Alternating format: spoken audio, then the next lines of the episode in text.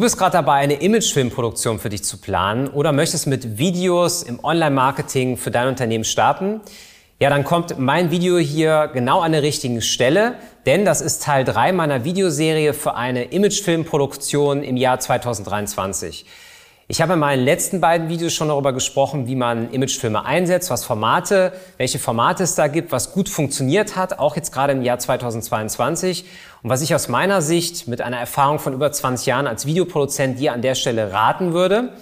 Und in dem heutigen Video erkläre ich dir ein bisschen, wie der Ablauf einer solchen Videoproduktion ist. Das heißt, welche Fragen wirst du dir am Vorfeld stellen, was sind so typische Back Practices? Das heißt, wie setzen wir das Ganze um? Und ganz am Ende gibt es noch so ein paar Tipps von mir aus der Online-Marketing-Brille. Das heißt, ähm, nochmal so ein bisschen Additional Tipps an der Stelle aus der Praxis. Bleibt dran, es wird auf jeden Fall spannend. Eine Videoproduktion durchläuft immer ähnliche Phasen, kann man an der Regel sagen. Man sagt Vorproduktion, Produktion und Postproduktion. Ich gehe heute ein bisschen weiter darüber hinaus, weil ich kenne ja mittlerweile so die Anforderungen meiner, unserer Kunden. Und es ist so, dass natürlich ähm, an allererster Stelle, und das wäre auch jetzt wirklich der erste Punkt, bei der Vorproduktion die Zielsetzung für einen Film so wichtig ist. Und warum ist das so wichtig an der Stelle? Es wird bei einem ersten Telefonat ein Briefing aufgenommen und bei der Zielsetzung geht es darum, was möchtest du mit den Videos, mit dem Imagefilm, mit deiner Kampagne, mit der Maßnahme, die du planst, wirklich konkret erreichen? Das können ganz unterschiedliche Ziele sein. Das kann sein, dass man zum Beispiel Videos produziert, einfach für die Sichtbarkeit. Ich hatte gerade diese Woche noch ein Telefonat, wo es den Kunden darum geht, ich möchte so viele Leads wie möglich sammeln. Das heißt, ich möchte in die Sichtbarkeit kommen. Und er macht das Ganze zum Beispiel mit einer geschalteten Anzeigenkampagne. Das wäre eine Möglichkeit und sucht dann einen Dienstleister für diese Videos.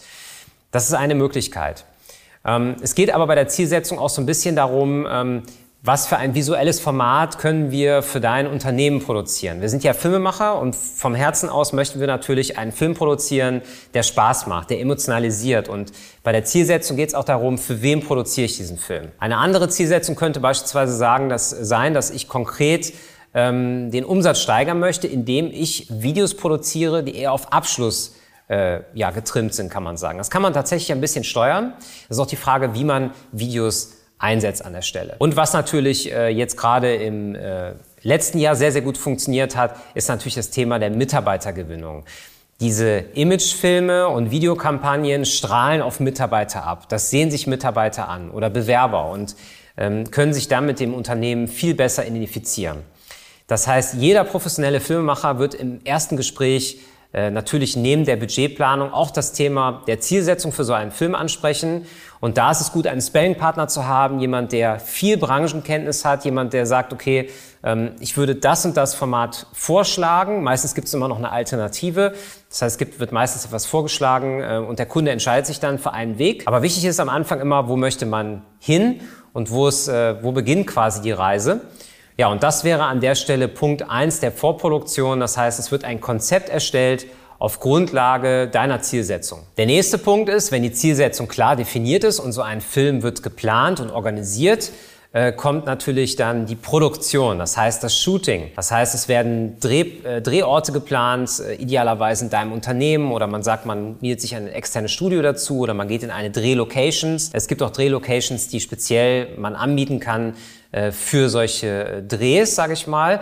Ja, und bei, dem, bei der Produktion gibt es natürlich immer die wichtigsten äh, Themen im Bereich des Personals für mich zu planen. Das heißt, ich überlege mir, mit welcher Kamera gehe ich dahin, äh, wie setze ich das Ganze visuell mit dem Kunden um, was gibt es logistisch zu beachten. Und bei einem Video-Filmmaker, bei, einem bei einer professionellen Videoagentur ist es in der Regel so, dass man dann den Kunden mit auf die Reisen nimmt. Das heißt, man nimmt den die gesamte Planung auch ab. Das heißt, man stellt gewisse Fragen am Anfang und dann bucht man diese Location, sorgt sich ums Catering, guckt, dass Herren Make-up am Start ist, alle haben haben, die alle haben eine Disposition für eine richtige Uhrzeit, also alles diese Themen. Wir sind noch gar nicht bei der, ähm, ich sag mal jetzt mal bei der Kreativität angekommen. Das heißt, wir reden jetzt gerade noch von dem ganzen logistischen Block, aber der ist relativ groß bei einer Produktion, weil man natürlich im Vorfeld überlegen muss, ähm, wie kann man es am effizientesten planen? Und ich bin auch immer jemand, der versucht, das sehr effizient zu planen. Das heißt, man schaut, dass man das Unternehmen nicht zu lange aufhält von ihrer täglichen Arbeit, sondern dass man sich den Chef zum Beispiel nur eine halbe Stunde rausnimmt für ein Interview.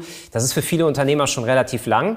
Und das wird auch natürlich bei der Produktionsplanung berücksichtigt. Ja, was gehört noch zur Produktion? Natürlich ganz klar eine vernünftige Kamera, ein tolles Licht, eine, man macht in der Regel mit dem Kunden ein visuelles Konzept. Das heißt, man stellt im Vorfeld schon klar, anhand von Beispielen, anhand von Storyboards zum Beispiel, wie soll der spätere Film aussehen. Das heißt, man hat einmal den Block der Organisation für so einen Dreh und einerseits natürlich die äh, technische, aber auch gestalterische Umsetzung von so einem Imagefilm oder von generell von einer Videokampagne. Nach dem Shooting, also den eigentlichen Dreharbeiten, geht es in die Postproduktion. Auch ein sehr spannender Prozess, weil der Kunde dann sehen kann, was kommt äh, am Ende dabei rum. Das heißt, wir sehen dann die Ergebnisse aus. Es ist ja immer ähm, man muss sagen, Film ist ja quasi Maßanzug, das wird immer individuell produziert. Das heißt, es gibt kein Konzept in der Regel zweimal, sage ich mal, sondern es wird immer im Schnitt auch noch noch so, ja, das Ganze ähm, untermauert, nochmal mit Musik und ähm, man hat natürlich nochmal Einfluss auf die Farben, man kann den ganzen anderen Look geben und das ist sehr, sehr schön.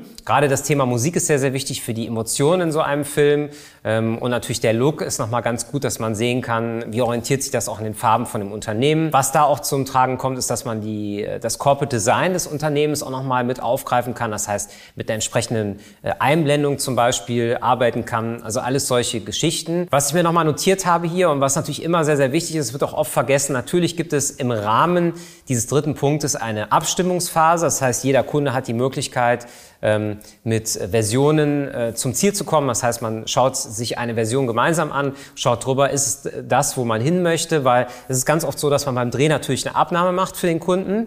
Der Kunde ist dabei und überlegt sich das, passt das jetzt? Aber im Gesamtkonzept muss es ja der Filmemacher eigentlich beurteilen können. Und dann ist es so, der Filmemacher hat eine Idee im Kopf. Was heißt, ich habe immer eine Idee, wenn ich an den Dreh komme, wie soll das später aussehen? Gehe da mit meinen Experten im Schnitt, gehe dann daran. Wir schneiden das Ganze und der Kunde hat dann die Möglichkeit, ein, zwei, drei, wie viel auch immer Revisionen vorzunehmen und zu sagen, da möchten wir eine Veränderung haben und so weiter.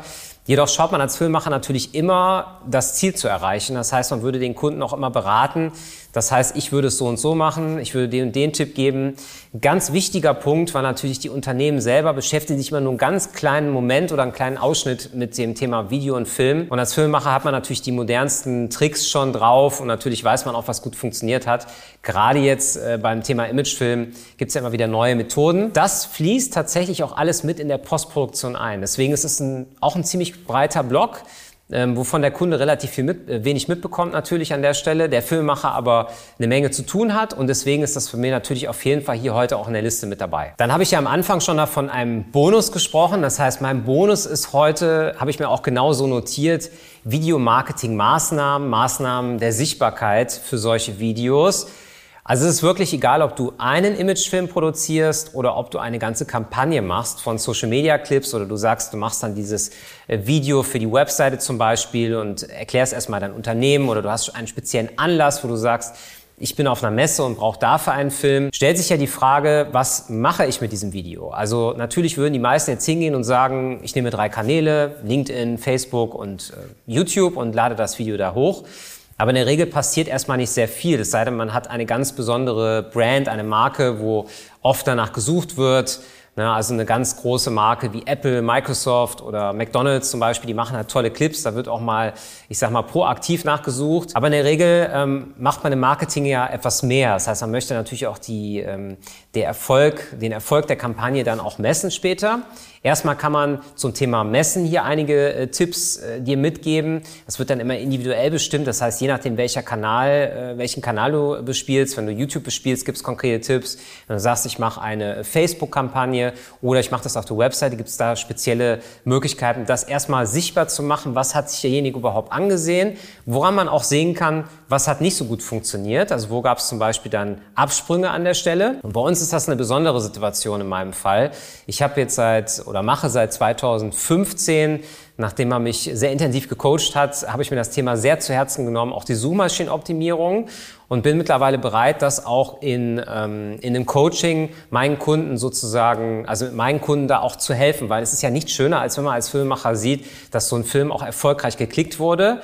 Das sind jetzt aber zwei Paar Schuhe. Das eine ist die Produktion und das ist jetzt gerade so eine Online-Marketing-Maßnahme. Das heißt, stell dir einfach vor, du kannst sehr gesteuert und sehr zielgerecht kannst du äh, solche Videos auch einsetzen. Ich möchte dir hier auch einen kleinen Ratgeber mitgeben. Es gibt zwei Tipps, zwei Ansatzmöglichkeiten. Das eine ist äh, organisch, das heißt, man würde dafür sorgen mit den entsprechenden Keywords, dass dieses Video gefunden wird. Das machen ja schon sehr viele.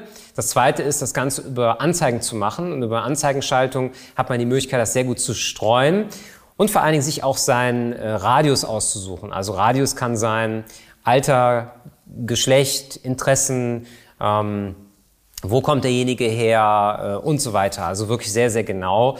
Und ich finde, ähm, das kann man im Vorfeld schon berücksichtigen. Das heißt, beim Erstgespräch kann man das schon ansprechen und überlegen, ähm, ja, lieber Kunde, hast du dir schon Gedanken gemacht äh, zu dem Thema der Verbreitung von so einem Video? Von daher, wenn das für dich spannend klingt und du sagst, du möchtest genau zu diesem Thema mehr erfahren, dann lade ich dich jetzt ein, den ersten Link hier unter diesem Video mal zu klicken und dir mal weitere Informationen dazu anzuschauen. Wirst du auch ein bisschen sehen, wie wir die Herangehensweise dann ganz konkret machen und was wir vielleicht auch für dich tun können an der Stelle. Von daher, wenn du es noch nicht getan hast und du fandest das schon gut und hilfreich, dann äh, abonniere auch den Kanal. Ich sage erstmal vielen Dank fürs Zuschauen und tschüss, bis dann.